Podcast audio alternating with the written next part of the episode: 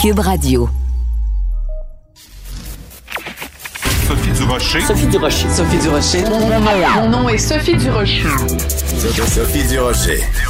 Des opinions éclairantes qui font la différence. Cube Radio. Bonjour tout le monde, très contente de vous retrouver en ce vendredi. Écoutez, euh, avant de commencer l'émission, je veux revenir sur euh, un événement qui a quand même marqué la semaine. C'est euh, tout ce débat autour de la liberté d'expression, tout ce débat autour euh, aussi du, fait que Emmanuel Macron ait appelé François Legault pour le remercier pour son appui à la liberté d'expression. On a beaucoup parlé de ça et on a moins parlé d'un événement super important, selon moi, qui a eu lieu euh, cette semaine. C'est le président français Emmanuel Macron qui a pris le temps d'écrire une lettre en réponse à un journal. Le journal en question, c'est le Financial Times, un, un journal britannique très réputé. Et il a pris la peine d'écrire euh, une lettre à ce journal pour réfuter un certain nombre d'informations qui avaient été publiées dans le journal. Et je pense que cette lettre d'Emmanuel Macron, selon moi, il aurait pu aussi l'envoyer à certains chroniqueurs et à certaines chroniqueuses au Québec qui ont écrit des choses assez mal informées au sujet de ce qui s'est passé et de euh, l'attentat terroriste islamiste quand on a décapité le euh, l'enseignant Samuel Paty. Je vais juste vous lire quelques extraits de la lettre d'Emmanuel Macron. Il prend la peine de préciser la France se bat contre le séparatisme islamiste, jamais contre l'islam. C'est important ce qu'il dit le, le président de la République. Et il continue en disant Je ne laisserai personne affirmer que la France, son État, cultive le racisme vis-à-vis des musulmans. Et il dit aussi Vous ne me croyez pas? Ben il dit Allez visiter les quartiers où des petites filles de 3 ou 4 ans portent le voile intégral et sont élevées dans un projet de haine entre des contre des valeurs de la France. Je pense qu'il y a beaucoup de gens euh, au Québec qui ont écrit des niaiseries au sujet de la situation en France, qui auraient tout intérêt à lire la lettre d'Emmanuel Macron. Quand j'ai vu cette lettre-là, je me suis écrié, ben voyons donc, il a tellement raison. Sophie Durocher. Une femme distinguée qui distingue le vrai du faux. Vous écoutez Sophie Durocher. Les semaines se suivent et ne se ressemblent pas. Une chose est sûre, c'est que la COVID-19 continue d'être euh, vraiment au centre de, euh, au centre, pardon, de toutes nos préoccupations.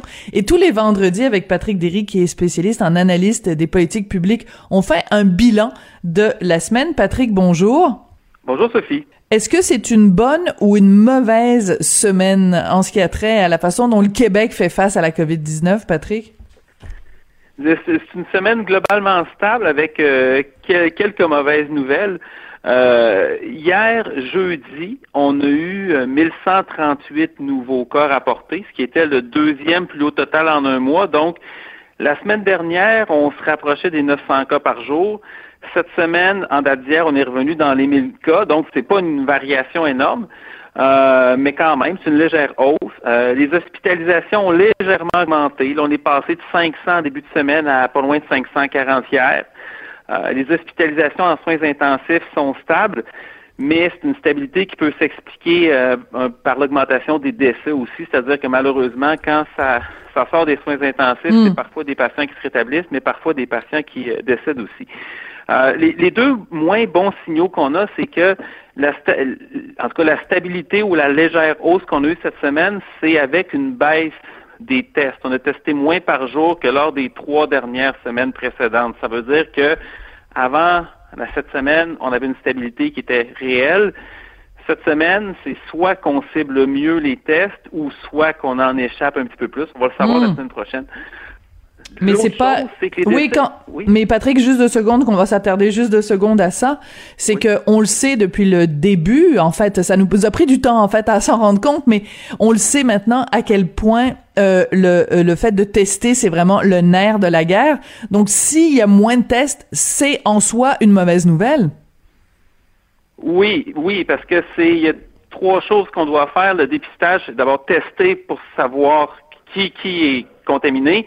Mhm. Deux, tracer, remonter la chaîne de contamination et après ça, isoler les contacts pour éviter que ça se propage. Fait que donc, il faut qu'on teste massivement. Les pays qui ont du succès, c'est ceux qui ont testé massivement et ceux qui ont été capables de tracer massivement. Et le, le dépistage, depuis le début, ça n'a pas été la force du Québec. Ça a pris du temps avant que ça se mette en marche. On a eu des chiffres qui ont été plus élevés. Puis quand les chiffres ont monté beaucoup récemment, le problème qu'on a eu, c'est que la capacité de traçage n'a pas suivi la capacité de testage. C'est-à-dire qu'on testait plein de monde, Hmm. mais non seulement on avait, de- on avait de la misère à retracer les contacts de ces personnes-là, mais on avait même de la misère à rappeler les gens pour leur dire le résultat du test et pas juste pour les tests négatifs. Il y a des gens qui ont eu des tests positifs parfois plus d'une semaine en retard. Oui. Ça, c'est, ça, c'est un problème. Ouais, ça c'est c'est pas fort parce que euh, ben c'est on le sait que c'est les évidemment les trois T là. Tester, tracer, traiter. Si on Oui, a une exactement. faiblesse au niveau des tests, si on a une faiblesse au niveau du, du traçage ou du retraçage et que on a en plus un problème au niveau du traitement parce que bon la capacité euh, de nos hôpitaux à faire face est pas adéquate, ben ça veut dire qu'on est faible au dans les trois T. Bon, euh, c'est pas euh, c'est pas un bilan reluisant reluisant pour le Québec, d'autant plus que normalement on aurait dû apprendre des leçons du printemps et on aurait dû selon moi et je suis sûr selon toi aussi euh, profiter de l'été pour établir une, procédure vraiment béton pour s'assurer qu'avec la deuxième vague et les tests et le retraçage se fassent de façon exemplaire. Mais ce que tu nous dis, c'est que c'est pas le cas. Écoute, un autre sujet dont je veux absolument parler avec toi, c'est que mardi cette semaine, le premier ministre François Legault euh, s'est levé, s'est prêté au jeu des comparaisons. Et c'est toujours un peu dangereux quand quelqu'un en autorité fait ça, quand il compare le Québec à la façon dont d'autres, euh, tu sais, parce que des fois, quand on se compare, on se console. Quand on se, quand on se regarde, on se désole. Puis quand on se compare, on se console. Mais on peut dire que François Legault a un petit peu une comparaison sélective. Là, il compare avec euh, ce qu'il veut bien comparer. Oui, c'est drôle parce que au printemps, quand les comparaisons étaient pas favorables, M. Legault aimait vraiment pas ça, puis il trouvait toujours des façons de dire qu'on peut pas faire des, des comparaisons. Il le dit Ouais. encore cet été, et c'est- s'époumonait à dire que c'était pas pareil ailleurs, qu'il y avait différentes choses. M. Arruda le dit aussi. Écoutez, donc, mardi, M. Legault a nommé cinq pays en point de presse pour les décès depuis la première, la deuxième vague là, qui, qui fait commencer au 1er Mhm. septembre, là, ce qui n'est pas une date qui est déraisonnable. Euh, il a donné les chiffres pour le Royaume-Uni, la France, les États-Unis, la Belgique et l'Espagne. C'est parmi les cinq pays d'Europe qui sont les plus durement frappés. Donc, Mm. ils sont en- au- essentiellement, ils ont environ deux à trois fois plus de morts que nous en proportion de la population depuis le début de la Mhm. deuxième vague. Monsieur Legault, par contre, a oublié de nommer, de donner des chiffres pour les pays où ça allait mieux. Il n'en a pas nommé un seul. Il a nommé l'Allemagne sans donner les chiffres et, et il n'a pas donné aucun autre pays.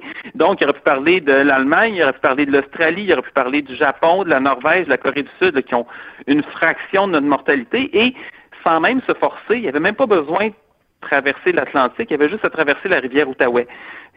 C'est en Ontario, on a en a- on a deux à trois fois moins de morts qu'ici depuis le début de la, de la seconde vague.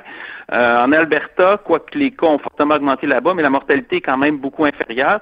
Puis à Colombie, Colombie-Britannique, c'est une fraction. Donc, c'est c'est- c'est toujours, c'est de la politique.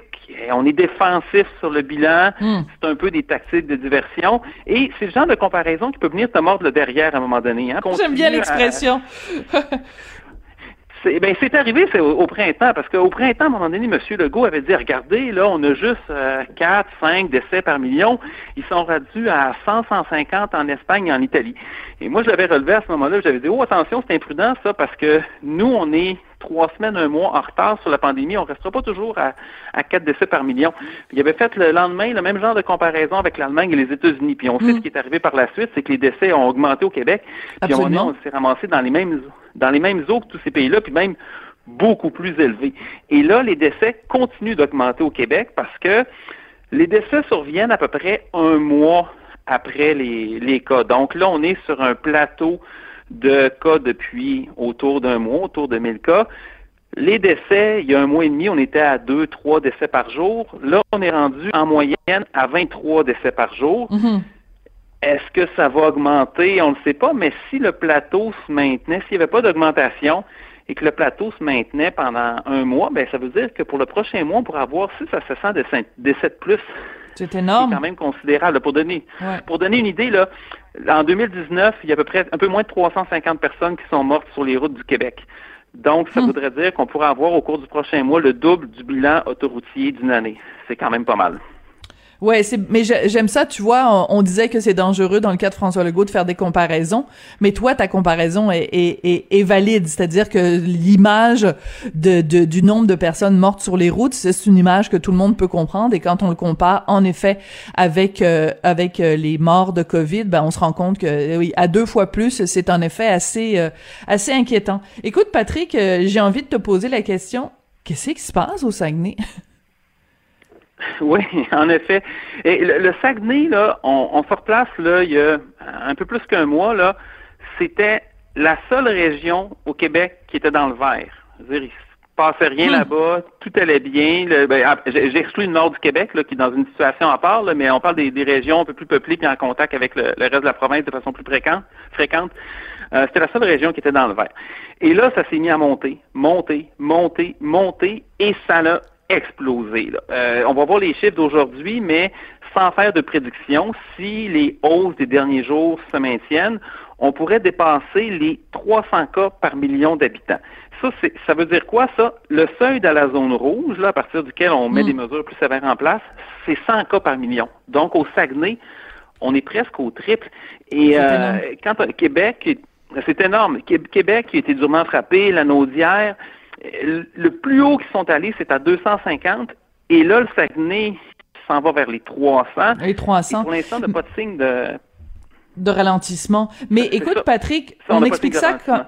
On explique ça comment? Parce que bon, je, lisais différentes personnes qui disaient bon, c'est la proximité euh, avec euh, Québec, donc c'est pas du tourisme, c'est pas des gens qui euh, sont allés visiter le Saguenay qui auraient amené là, c'est des gens du Saguenay qui seraient allés à Québec, qui est quand même aussi une, une grosse zone d'éclosion, zone rouge aussi, et qui auraient en revenant au Saguenay ramené, rapporté le virus là-bas. Est-ce que c'est une explication qui se tient selon toi?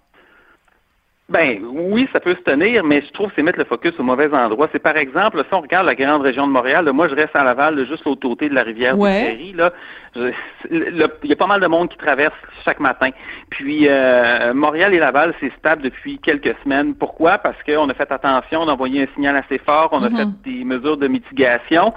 Euh, je pense qu'il est arrivé au Saguenay, c'est simplement qu'on a laissé les choses aller. On a fait la même chose qu'à peu près partout au Québec, puis en Occident aussi, il faut le dire, cet automne. On a attendu trop tard. On a espéré que ça montrait pas. Et Mm. au Saguenay en particulier, là, moi je me rappelle, j'avais noté là, le 19 octobre, j'avais noté le Saguenay est maintenant Mhm. statistiquement dans le rouge. Et là, après ça, chaque jour dans mes bilans quotidiens, je notais, OK, là, ça fait deux jours, là, ça fait trois jours, là, ça fait quatre jours. Quand la santé publique a finalement décidé de classer le Saguenay en zone rouge, ça s'est arrivé le 30 octobre pour le lundi suivant. Ça veut dire qu'il s'est passé deux semaines. Fait que le Saguenay été classé rouge, là, pas quand il était à 100 cas par million, mais quand il était à 200 cas par million. Donc c'était trop tard. C'est, c'était, c'était un petit peu trop tard. Puis là, ce qui arrive, ben là, le virus est partout.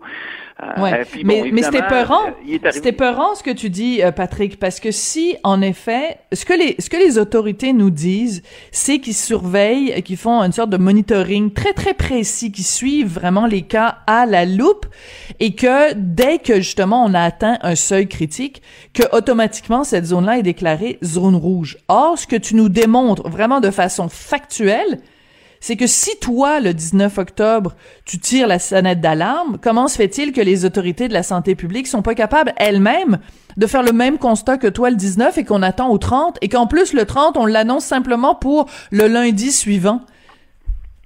Écoute, je, je le sais pas, puis ça a été la même chose pour Québec, parce que Québec, ça a pris quand même quelques jours aussi avant qu'il soit. C'était moins long que ça le délai, mais il y a eu quand même Ouais. un certain délai avant que Québec soit déclaré dans le rouge. Le problème, c'est qu'on ne sait pas parce que est-ce que c'est plus la santé publique locale, probablement, qui voulait qui n'était pas prête à passer. Dans ce cas-ci, la santé publique nationale euh, était d'accord avec ça.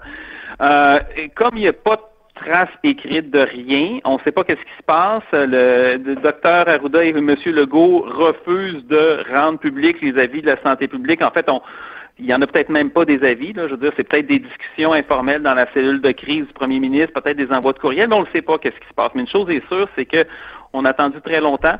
Euh, On ne sait pas les critères qui sont précis. Et il y a aussi probablement le fait, un autre facteur qui doit jouer, c'est qu'on le voit, là, la, la deuxième vague, ça se passe plus c'est plus, ça frappe plus fort à l'extérieur des, à l'extérieur de Montréal, c'est-à-dire dans toutes les régions qui ont, qui ont eu ça un peu plus facile lors de la première vague, puis tu sais, qui étaient peut-être un peu moins préparés. Puis moi, je, repense à ce que euh, le docteur Joanne New, là, qui est euh, l'ancienne présidente de, de Médecins, sans, frontières, qui est mm-hmm.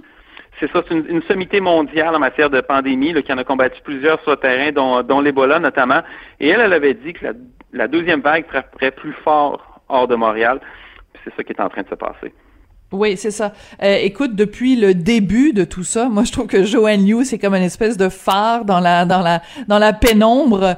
Euh, le nombre de fois où elle a eu euh, énormément de, de jugements, que ce soit prémonitoire ou que ce soit un rappel à la à des principes de base, et c'est quand même absolument, tu sais, j'avais fait une entrevue avec elle au, au, tout début quand on avait appris que bon, elle avait offert ses services et que c'était fait euh, en fait une fin de non-recevoir là de la part du gouvernement. Je trouve qu'il y a là euh, un, un, un, cerveau mal utilisé ou en tout cas une compétence sous-utilisée, disons-le, disons-le comme ça, pour rester poli parce que sur le dossier de Joanne New, euh, je pense qu'il y a beaucoup de gens euh, qui euh, qui trouvent que ça ça aurait pu être beaucoup mieux géré. Écoute, je veux revenir sur euh, ah. Montréal parce que évidemment hier Mylène Drouin donc de la direction de la santé publique de Montréal, il y a un document qui a, qui a fuité comme par hasard dans les médias. En fait, c'est Radio Canada qui avait eu le document où elle a elle en appelait un assouplissement des mesures. Bon,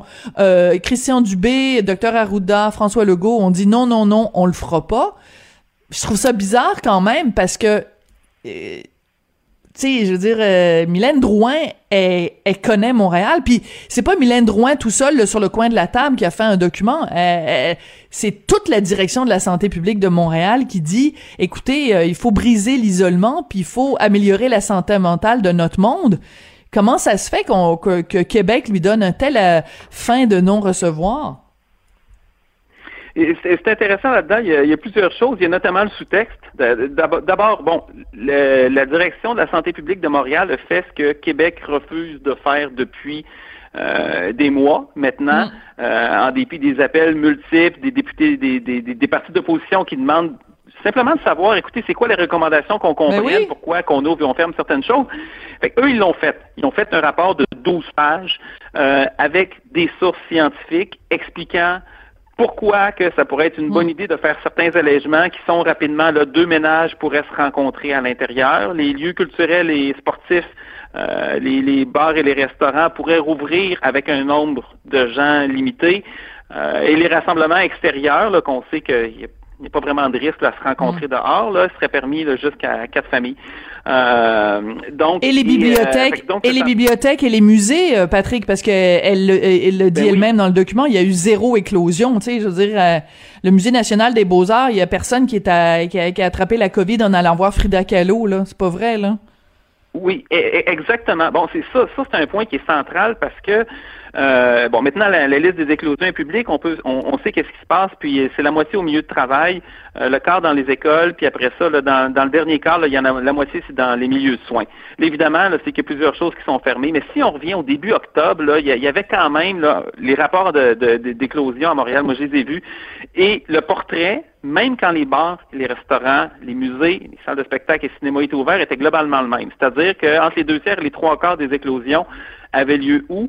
Au travail et dans les écoles. Et mm.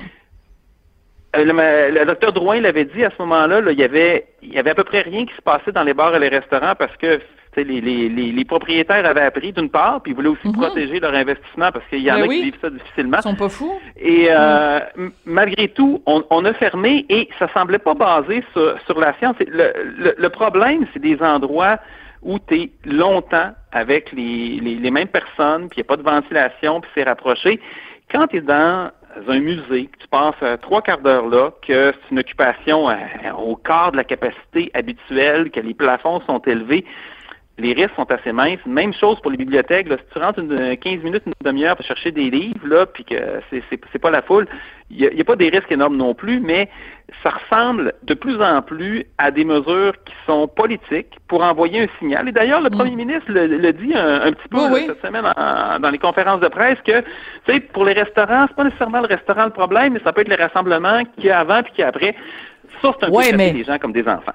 Ben tout à fait. Puis écoute, comme je le disais ce matin à Pierre Nantel, c'est que peut-être que l'argument est valide pour pour les restaurants, mais moi, je veux dire, ça fait des années que je fréquente les musées, j'ai jamais vu une groupe de personnes se rassembler pour euh, fumer un joint, prendre un verre ou euh, s'échanger des microbes à l'entrée des musées ou à la sortie des musées. Tu sais, c'est pas un lieu de party un musée. Il faut arrêter de dire n'importe quoi. Je veux dire, c'est complètement ridicule et surtout s'il vous plaît, les musées, ça fait du bien à l'âme, ça fait du bien entre les deux oreilles. Oui, dans les gyms, ça fait du bien entre les deux oreilles, mais pour la santé mentale, un musée, c'est quand même un lieu de recueillement, un lieu d'exposition à la beauté, et je ne comprends pas pourquoi ni Monsieur Dubé, ni Monsieur Arruda, ni Monsieur Legault euh, pourraient faire une exception, disons, pour les musées. C'est bien dommage. Écoute, Patrick, merci beaucoup, puis on se retrouve euh, vendredi prochain pour un autre euh, bilan. Bonne fin de semaine. Merci, c'était Patrick Derry, donc qui est euh, euh, spécialiste, analyste euh, dans les politiques publiques. Vous les retrouvez tous les vendredis. On fait ensemble un bilan de la semaine. Des fois ça va moins bien, des fois ça va mieux, mais toujours avec l'œil de lynx de Patrick Derry, c'est toujours intéressant.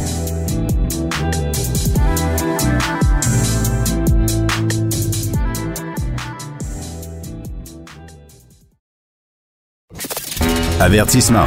Cette émission peut provoquer des débats et des prises de position pas comme les autres. Vous écoutez Sophie Durocher. C'est vraiment un euphémisme que de dire que le monde de la restauration a été frappé de plein fouet par euh, la pandémie, la première vague, la deuxième vague. Et euh, il y a dans le milieu de la restauration des récalcitrants. Donc aujourd'hui, au Saguenay, il y a deux restaurants qui disent qu'ils vont euh, ouvrir leurs portes quand même, malgré le fait que c'est interdit dans leur zone. Qu'est-ce que ça envoie comme message au reste du monde de la restauration? On va en parler avec Daniel Vézina, chef fondateur du restaurant Laurie Raphaël à Québec, mais aussi personnalité médiatique bien connue euh, avec euh, l'émission Les Chefs. Daniel, bonjour. Salut Sophie. Comment vas-tu? Je pense que c'est important de poser la question à quelqu'un qui travaille dans ce domaine-là. Comment vas-tu vraiment, vraiment, Daniel? Ouais. Écoute, premièrement, il y a quelques semaines, je me suis cassé un pied Bon, ben, OK. Donc, pour ajouter un peu. un c'est pas le pied, quoi. Euh, non, c'est pas le pied. Mais euh, j'avoue que bon, j'ai une petite botte là, sans son, là, elle est bien. Euh, là, je, je réussis quand même à aller travailler euh, à tous les jours euh, au, au restaurant.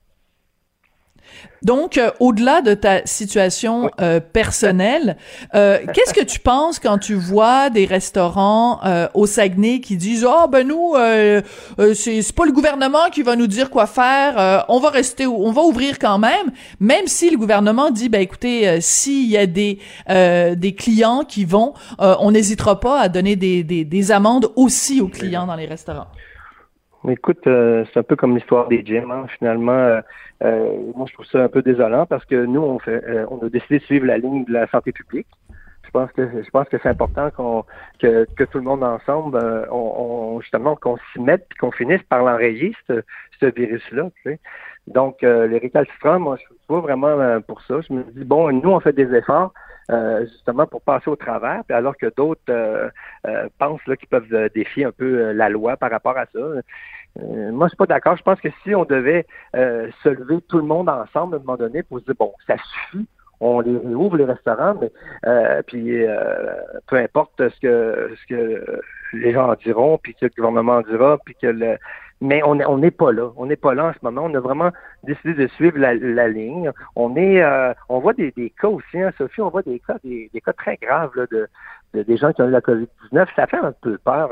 L'autre jour, on Oui. écoutait, on écoutait tout le monde en parle. On a vu le gars là, tu sais, qui a eu la, la trachéotomie, là. Oui, oui, je l'ai reçu à l'émission Francis Brizard. Oui, oui, tout à fait. On, a eu de la, on a eu de la misère à, à s'endormir après. C'est comme. T'es euh, sérieux? Ah ouais, hein? ça, tu sais, ça n'a pas de sens. Là.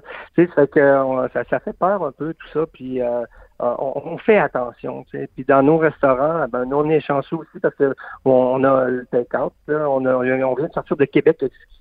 C'était une très belle initiative en passant euh, Québec Exquis avec euh, actuellement nous c'est un peu comme Montréal à table euh, Sophie Oui. c'est un peu comme Montréal à table. Et euh, normalement, c'est au printemps à Québec. Mais là, on a décidé de le, euh, de le faire à, à l'automne, étant donné qu'à cause de la COVID. Puis, on retombe encore en COVID, à- à- en mode COVID à, à l'automne. Donc, ils ont décidé de le faire en take-out.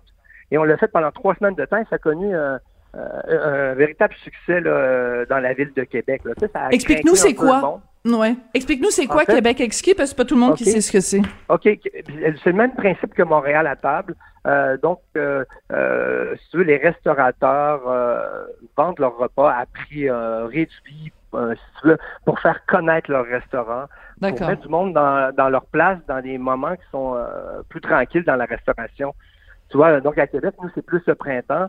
Euh, qu'à Montréal, bon, c'était plus, l'automne avec Montréal à table, mais tu sais, ça, sincèrement, quand tu fais cet événement-là, Québec Exquis, ton restaurant est plein pendant trois semaines, un mois, au mois d'avril. Tu sais, dans un hmm. moment où il n'y a, pas un chat euh, d'un restaurant déjà euh, à, Québec. Et donc, euh, tu sais, ça, ça aide vraiment les restaurateurs. Puis ça nous permet aussi de rester comme en, action. Tu sais, ce qui est très difficile pour, pour les restaurateurs, c'est d'être dans l'inaction. Oui. Puis, puis, puis, c'est important pour nous autres de protéger aussi, la chaîne alimentaire parce que les, les tous les, nos producteurs, nous, on travaille déjà avec tous les petits producteurs, donc ces gens-là, on n'achète pas d'eux. Euh, on les met en on les met en danger aussi. Mm-hmm. Donc on, on se doit de rester actif euh, et, de, trouver des solutions pour justement euh, faire rouler nos restaurants sans salle à manger. Et on y arrive. Là, toi, on vient de commencer. là, Québec Exquis est terminé. Donc là, on en, euh, d'ailleurs, en passant, ils ont eu une, belle initiative parce que c'est eux autres qui s'occupaient aussi du transport, ils venaient chercher les, euh, tous les repas au restaurant, hmm. puis les amener au grand marché.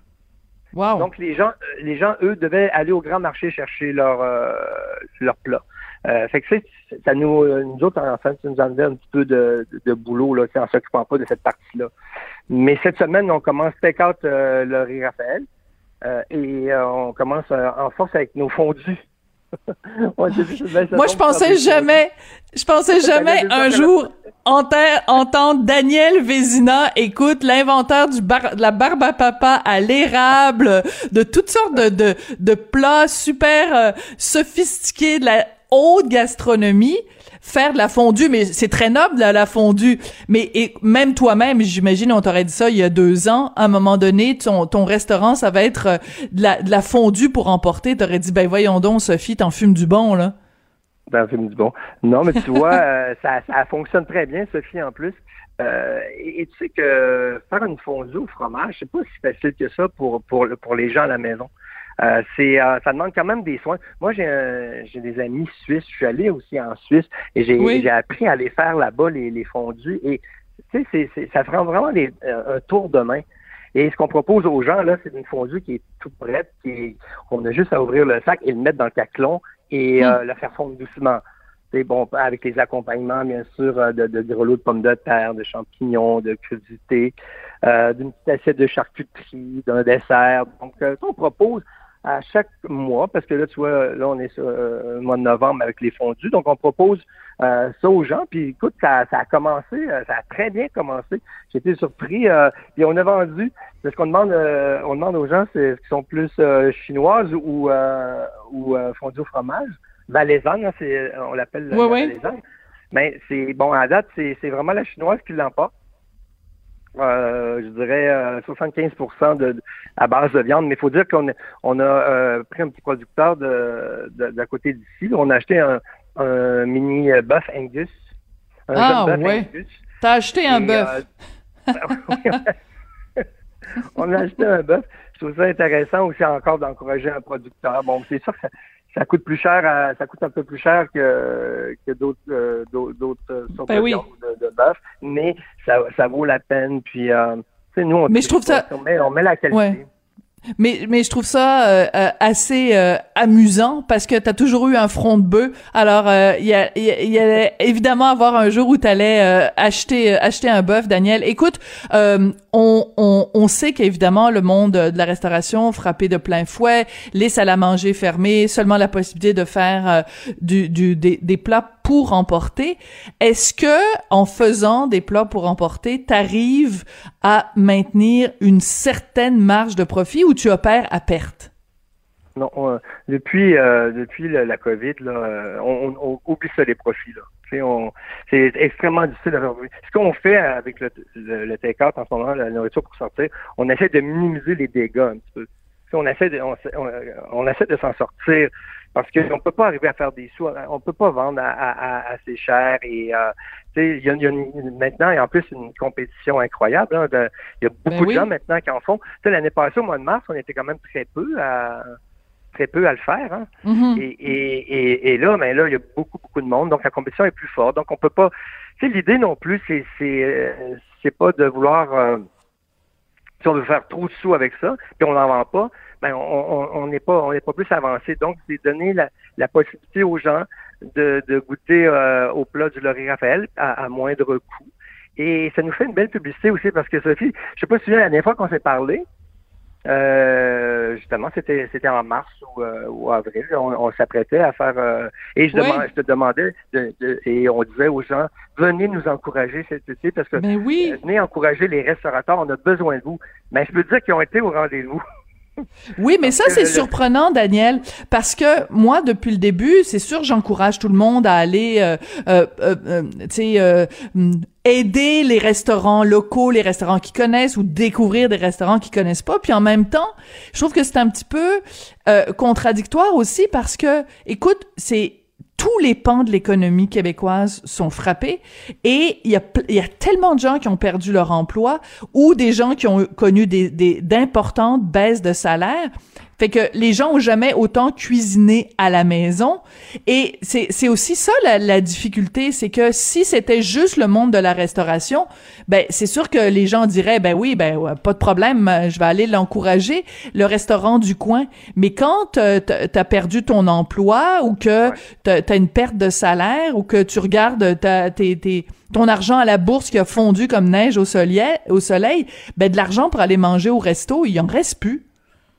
Oui. Puis c'est c'est drôle parce que euh, c'est- c'est c'est vrai ce que tu dis, Sophie, et euh, parce que mais moi, j'ai euh, ce que j'ai senti dans, le, dans mon restaurant cet été, c'est que justement les gens étaient contents de pouvoir aller au restaurant.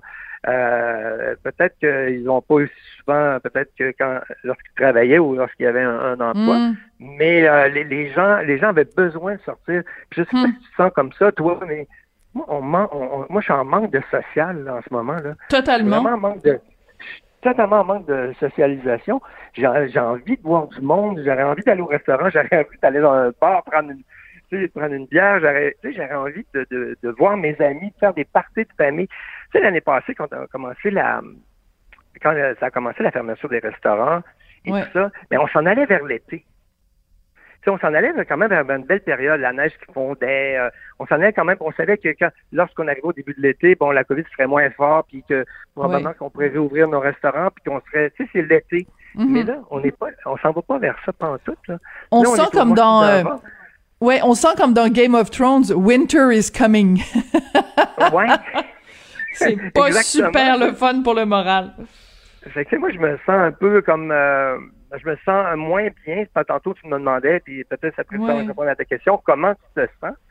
Ben, tu sais, je, je me sens un peu comme euh, emprisonné. Euh, tu sais, je me, je me, je sens pas la, je me sens pas en liberté. Tu sais, je me, moi, j'ai besoin de liberté, j'ai besoin de bouger, j'ai besoin. C'est pour ça que c'est important de rester dans l'action, puis de Laurie Raphaël, euh, justement, on essaie d'être créatif, de, de toujours amener des nouvelles choses Mm. euh, à notre réinventer. clientèle pour rester, pour rester euh, vivant. Tu comprends-tu? C'est important de rester vivant puis de rester en action. Puis à partir de ce moment-là, ben on, on est capable de, de, de, de fraterniser un petit peu comme avec certaines personnes parce que quand on va au boulot, ben nous on a, on a comme créé une bulle un peu. Hein? C'est toujours les mêmes employés en cuisine, toujours les mêmes employés dans le bureau. T'as on fait aucune mise à de- pied? Tu n'as fait aucune mise à pied depuis le début du mois de mars? j'ai- fait aucune mise à pied. Ah oui, comment t'as euh, fait ça? Ben, en fait, ce, que, ce qui est important pour nous, c'est aussi c'est de c'est de, de, de bien gérer euh, nos choses. C'est que si j'ai besoin de mes cuisiniers pour deux jours par semaine, ben je vais les faire rentrer deux jours. Si on a besoin de trois jours, je vais les faire rentrer trois jours. Mais euh, ben mise à pied. Excuse-moi, euh, en cuisine, bien sûr, hein, euh, Sophie. On Oui. parle de la cuisine parce que en salle à manger, euh, bien Ben non, sûr c'est sûr, là, les serveurs. Les autres, ils ont, les autres, ils ont, ils ont perdu leur emploi. ils étaient tellement contents quand ils sont. T'aurais dû les voir rentrer travailler cet été. Là. Hmm. C'était beau de les voir aller. De rentrer, travailler avec le sourire, puis content Wow. d'être là, puis euh, c'était merveilleux, mais quand on a refermé, euh, ça n'a pas, pas, été, ça pas été drôle euh, pour, pour eux autres. C'était un peu triste. Et, et euh, ben, nous, en cuisine, ben, on continue. On, on, à chaque semaine, on, on popote. Puis, on, mais ça fait de l'action quand même dans, dans le restaurant. Mais c'est triste quand même à, comparer de la normalité. Là. Oui. Puis euh, il y a un autre euh, euh, élément aussi dont il faut tenir compte quand on parle de Québec, c'est le drame épouvantable qui s'est produit en fin de semaine. Pas très très très loin non plus de là où est ton restaurant. Et ça, ça ben, contribue côté, aussi. Ils l'ont trouvé juste à côté. Hein, ben c'est ça. C'est la porte à côté du Laurier Raphaël. Ouais. Ben oui, c'est ça. ça contribue pas à, ça contribue pas à, à, à comment je peux dire à l'image de, de, notre ville, tu sais qui, est vrai, qui est une ville euh, tranquille, euh, qui est une ville euh, qui est pas une ville cosmopolite, hein, qui est une ville qui est qui accueille beaucoup de touristes pendant une période de l'année, mais qui est quand même une, ville qui est où, il fait bon vivre et où on, connaît tout le monde sur la rue. Hein. Mais oui, c'est ça. On se, tu vois, on se méfie pas de personne. Nous, c'est sûr que des fois, quand tu es dans une grosse métropole, dans une grosse ville, des fois, tu fais plus attention le soir quand tu sors Mais à Québec, euh, c'est une, grande mm. campagne, on dit tout le temps, la ville de Québec. Donc, euh, les gens qui se sont fait attaquer se sont euh, probablement zéro méfiés, tu sais, de, de on mm. n'a pas peur de se promener dans les rues à, Québec. On est, on est, on, est, je devrais dire, on était en, sécurité, mais faut croire que faut croire que maintenant on devra euh, on devra faire plus attention. Puis euh, faire attention. On est une ville. Ben oui, on est une ville. Puis euh, il y, a, y, a, beaucoup de, de, de il y a beaucoup d'étrangers. Il y a aussi il y a des vols, des vandalismes. Il y a, de tout aussi à Québec. Hein. Tu sais, des mm. fois les gens se disent pourquoi pourquoi Québec, pourquoi nous, mais ça aurait pu être ça aurait pu être ailleurs aussi. Hein. Ça aurait pu être à Trois-Rivières, ça aurait pu être à Montréal. Absolument. Ça ouais. Mais c'est sûr que, ça, ça, ça, ça, contribue à rendre ce mois de novembre euh, en, en, encore plus triste et encore plus sombre. Écoute, euh, Daniel, euh, je te salue et je salue aussi tous les gens du, du Laurier Raphaël et tous les restaurateurs de Québec qui, qui continuent malgré tout et surtout qui ne sont pas des délinquants ou des récalcitrants qui ouvrent en, en défi de, de la loi. Ça, c'est vraiment pas super, super malin. voilà. Non, il faut pas faire beaucoup. Ça. Il faut pas faire ça. Ben, c'est un grand plaisir, euh, Sophie. Puis euh, on espère de réouvrir en décembre pour, faire un, beau mois. Là. Je pense que ça craindrait tout le monde un peu. ah oui, tellement. On veut, on veut euh, on, lancer un message au gouvernement de, de nous réouvrir là, pour le mois de décembre parce que là, je pense qu'il va en avoir beaucoup de récalcitrants si on est fermé. Les gens, ils vont ils ont besoin de socialiser, les parties de Noël, tout ça. Je veux dire, on, il me semble que cette année, on peut pas passer à côté de ça. Ouais, on peut pas passer à côté de Noël 2020. On en a vraiment besoin. Merci beaucoup, Daniel. Daniel Vézina, chef fondateur du restaurant Laurie Raphaël à Québec. Merci beaucoup.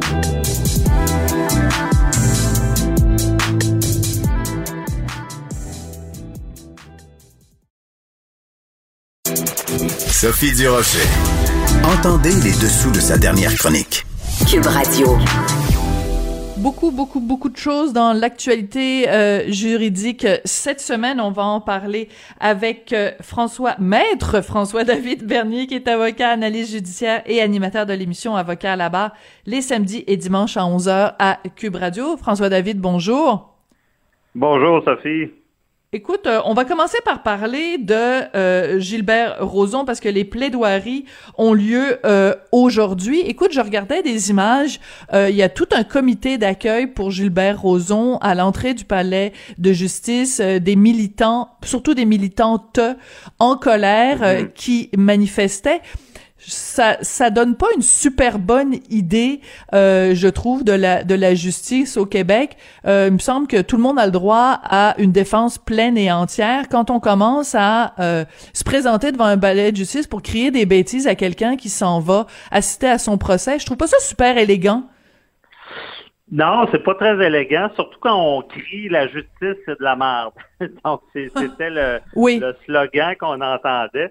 Et euh, Sophie, même, il y a une petite anecdote comme ça, euh, ce qui s'est passé devant le palais, c'est qu'il y a un monsieur, pauvre monsieur, qui, a, qui avait certaines ressemblances avec euh, Gilbert Rozon, qui, qui est passé devant le palais. Et là, il pensait que c'était Gilbert Rozon. Et si vous aviez vu, si vous avez vu la façon qu'ils l'ont traité, qu'ils l'ont injurié, non, c'était pas très reluisant. Et pauvre monsieur, il a presque eu peur, mais finalement, ils l'ont lâché parce qu'ils ont vu que c'était pas lui.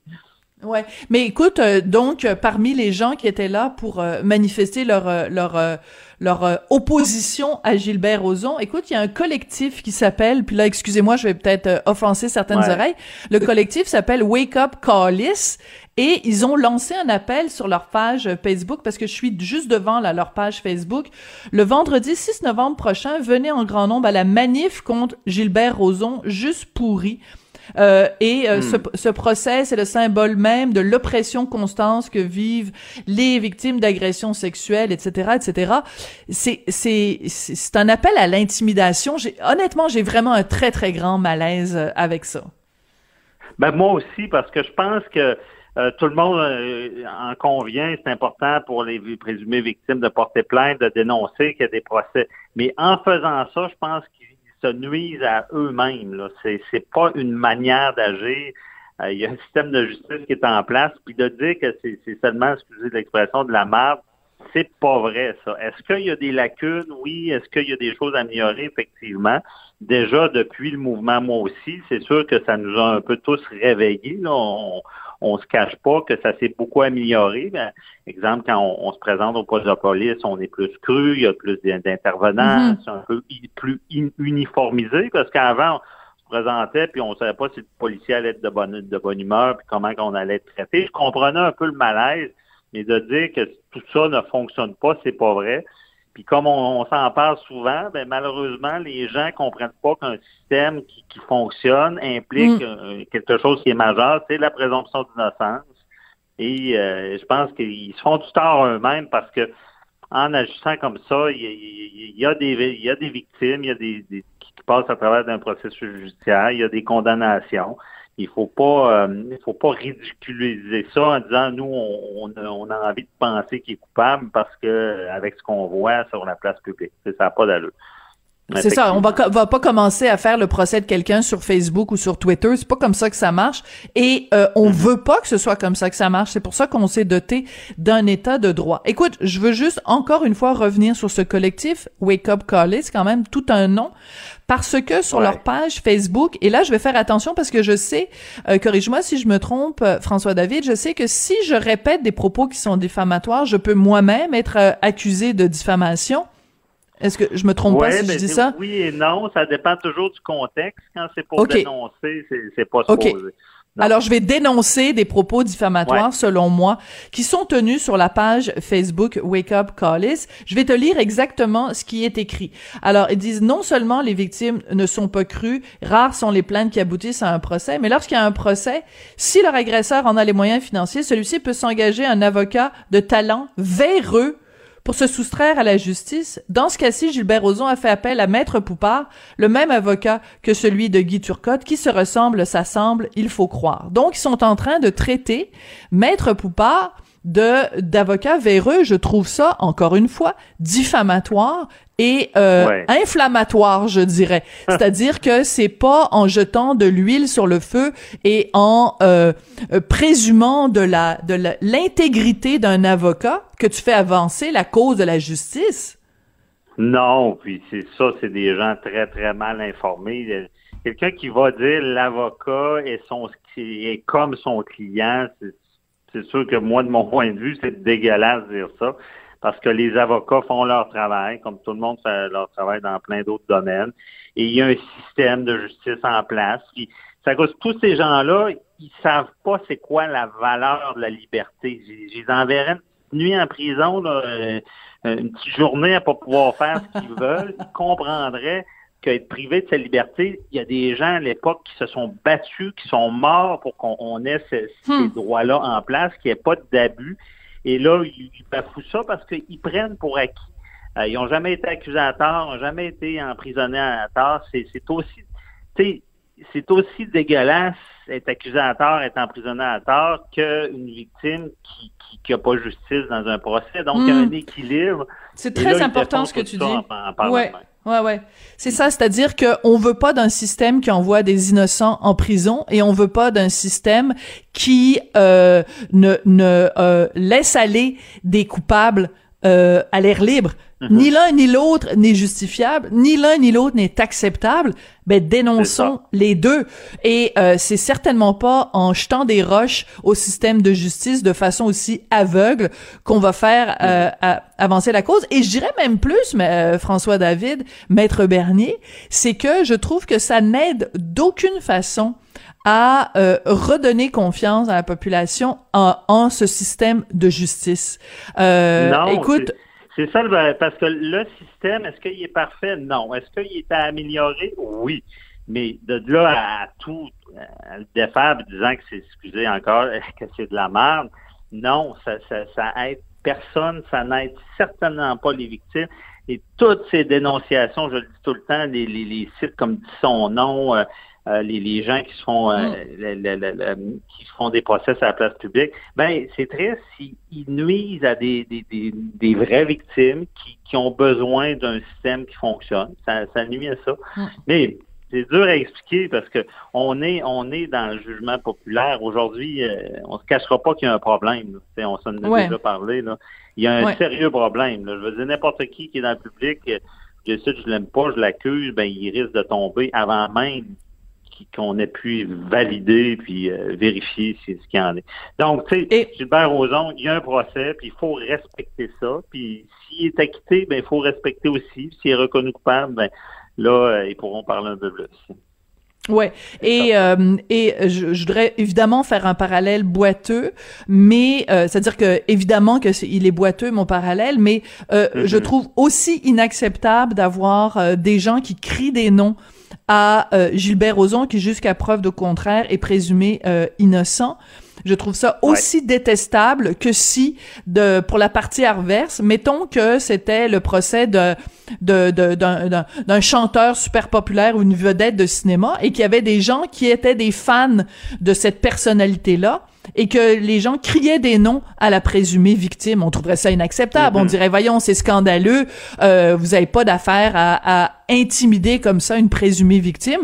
Ben, je trouve que c'est c'est on le fait pas pour l'un, ah on le fait pas pour l'autre. Euh, gardez vos, vos manifestations pour. Euh, je, trouve ça vraiment. Écoute, je te le dis là, je veux pas non plus faire passer Gilbert Rozon ou qui que ce soit pour une, une victime dans cette affaire-là. Je veux juste, je demande juste un traitement équitable. Je pense que comme citoyen au Canada, on a le droit d'avoir, euh, quand on comparait au palais de justice, euh, je pense qu'on a le droit à un minimum de respect du reste de la population. Et, euh, et c'est pas ça qu'on a cité ce matin. Je trouve ça vraiment déplorable. Ben, c'est ça. C'est le jugement sur la place publique. Puis ce qui est, ce qui est spécial, c'est qu'il y a eu, il y a eu plusieurs jours de procès. Il n'y avait pas personne quasiment. Il y avait pas de Je ne sais pas ce qui s'est passé entre-temps. Et là, on est à la journée des plaidoiries. les gens se sont passés le mot. J'ai fait le saut, moi aussi, en arrivant au palais à Montréal. Ouais. Mais euh, c'est... Bon, je, veux dire, on comprend, on comprend des fois la grogne de, certaines victimes et présumées victimes, mais c'est pas une façon de faire. Puis je le répète, je suis tannant, mais ils, ils s'aident vraiment pas. Non, ils aident pas la cause, certainement pas.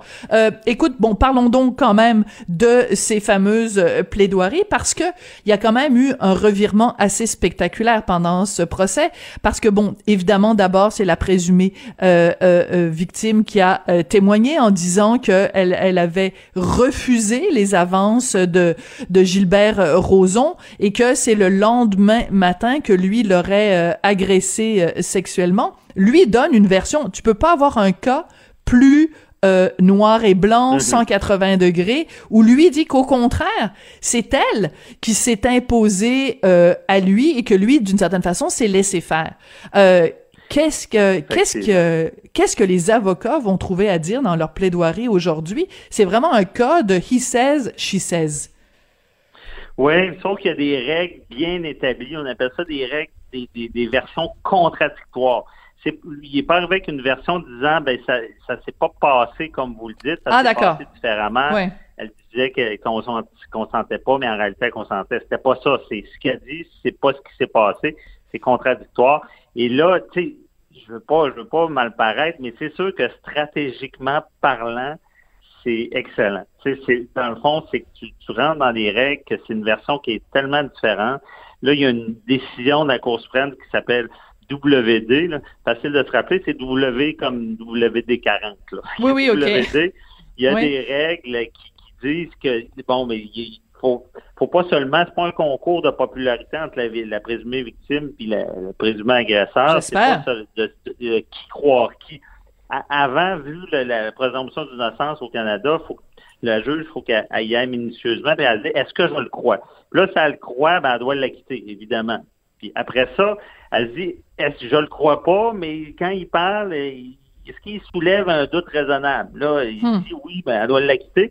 La troisième étape, là, c'est c'est tout l'ensemble de la preuve avec le témoignage de la victime qui est crédible, ça aide. Il dit, le juge se dit, est-ce que, euh, malgré que je ne le crois pas pendant tout, est-ce que l'ensemble de la preuve, l'exemple, si une victime est vraiment pas crédible, fait que j'ai euh, un doute raisonnable à le condamner euh, pour, pour ça. Donc, il y a vraiment une méthodologie. C'est ça qui fâche beaucoup de gens parce que ils disent Ah, ça protège tout le temps les agresseurs, mais non, c'est une technique qui fait que au final, on, arrive à départager hmm. ça de deux versions qui sont totalement différentes.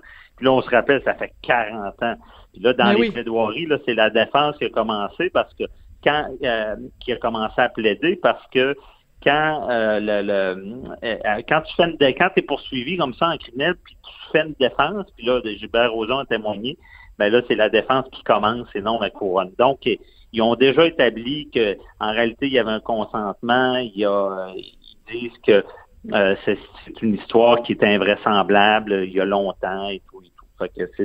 C'est sûr qu'on s'en va dans cette direction-là. Et, c'est ça. les plaidoiries, que... c'est l'art, c'est le Sunday, c'est la cerise sur le Sunday. Là.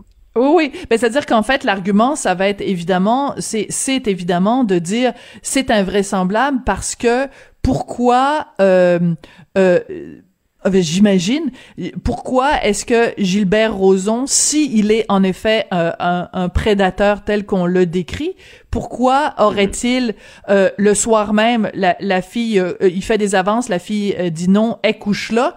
Pourquoi il attend le lendemain matin pour pour lui sauter dessus? C'est comme je trouve qu'il y a enfin tout détaillé. Imagine Sophie, il avait il avait tout pris. Ils ont eu trois semaines pour se préparer. Ils ont fait transcrire tous les témoignages. Là, ils vont dans contradiction. Puis il y a un élément qui m'a frappé aussi, c'est oui, qu'ils vont vraiment à dire euh, que cette que la plaignante a décidé de porter plainte seulement quand elle a entendu parler d'un mouvement, moi aussi. Puis ça, ça c'est néfaste. Une victime ne doit pas, doit pas porter plainte contre quelqu'un pour une cause. Tu dois ah! porter plainte si tu as hum. été agressé. Donc là, ils vont, elle a fait ça pour une cause, en voulant dire, à déformer un petit peu ça. Mais est-ce que c'est le cas? On verra. Là, c'est vraiment... La, Mais c'est intéressant comme point. Ouais. Oui, ben c'est ça. Donc, est-ce que c'est le cas? Puis même lundi, ça va être Salvaire qui va se continuer. Puis dans Salvaire, c'est un peu le même principe. La victime dit euh, on a beaucoup de tablés euh, de dire ben ah, moi je, fais ça pour la cause. Fait que là, c'est toutes des hmm. décisions qui vont nous éclairer à savoir ce que c'est correct. Très intéressant parce que justement, la raison pour laquelle on s'intéresse tant à ces deux histoires-là, l'affaire Roson et l'affaire Salvaille, c'est justement à cause de la cause. Mais c'est intéressant de savoir que la cause ne peut pas être la, la cause d'un verdict clément. Bref, je vais arrêter les jeux de mots ici parce que ça commence à déraper. Maître François-David Bernier, écoute, c'est toujours, toujours, toujours intéressant de te parler, ben, avocat, analyse judiciaire et animateur de l'émission Avocat à la barre que vous pouvez écouter tous les samedis, tous les dimanches à 11h à Cube Radio. Merci beaucoup, François-David. Merci, Sophie. Bye-bye. Alors, euh, ben, c'est comme ça que ça se termine. Merci beaucoup d'avoir été là, d'avoir passé toute cette semaine avec nous sur les ondes de Cube. Je voudrais remercier euh, Sébastien Laperrière qui est à la mise en onde, à la réalisation, Hugo Veilleux qui est à la recherche. Écoutez, je vous souhaite euh, une fin de semaine pleine de bienveillance, pleine d'amour, en famille, avec les proches, les proches proches, hein, parce qu'on peut pas voir les proches un petit peu éloignés s'ils habitent pas au même endroit que nous. Et mon Dieu, ça va-tu finir un jour cette affaire-là? Je vous souhaite quand même une très belle fin de semaine, puis on se retrouve lundi.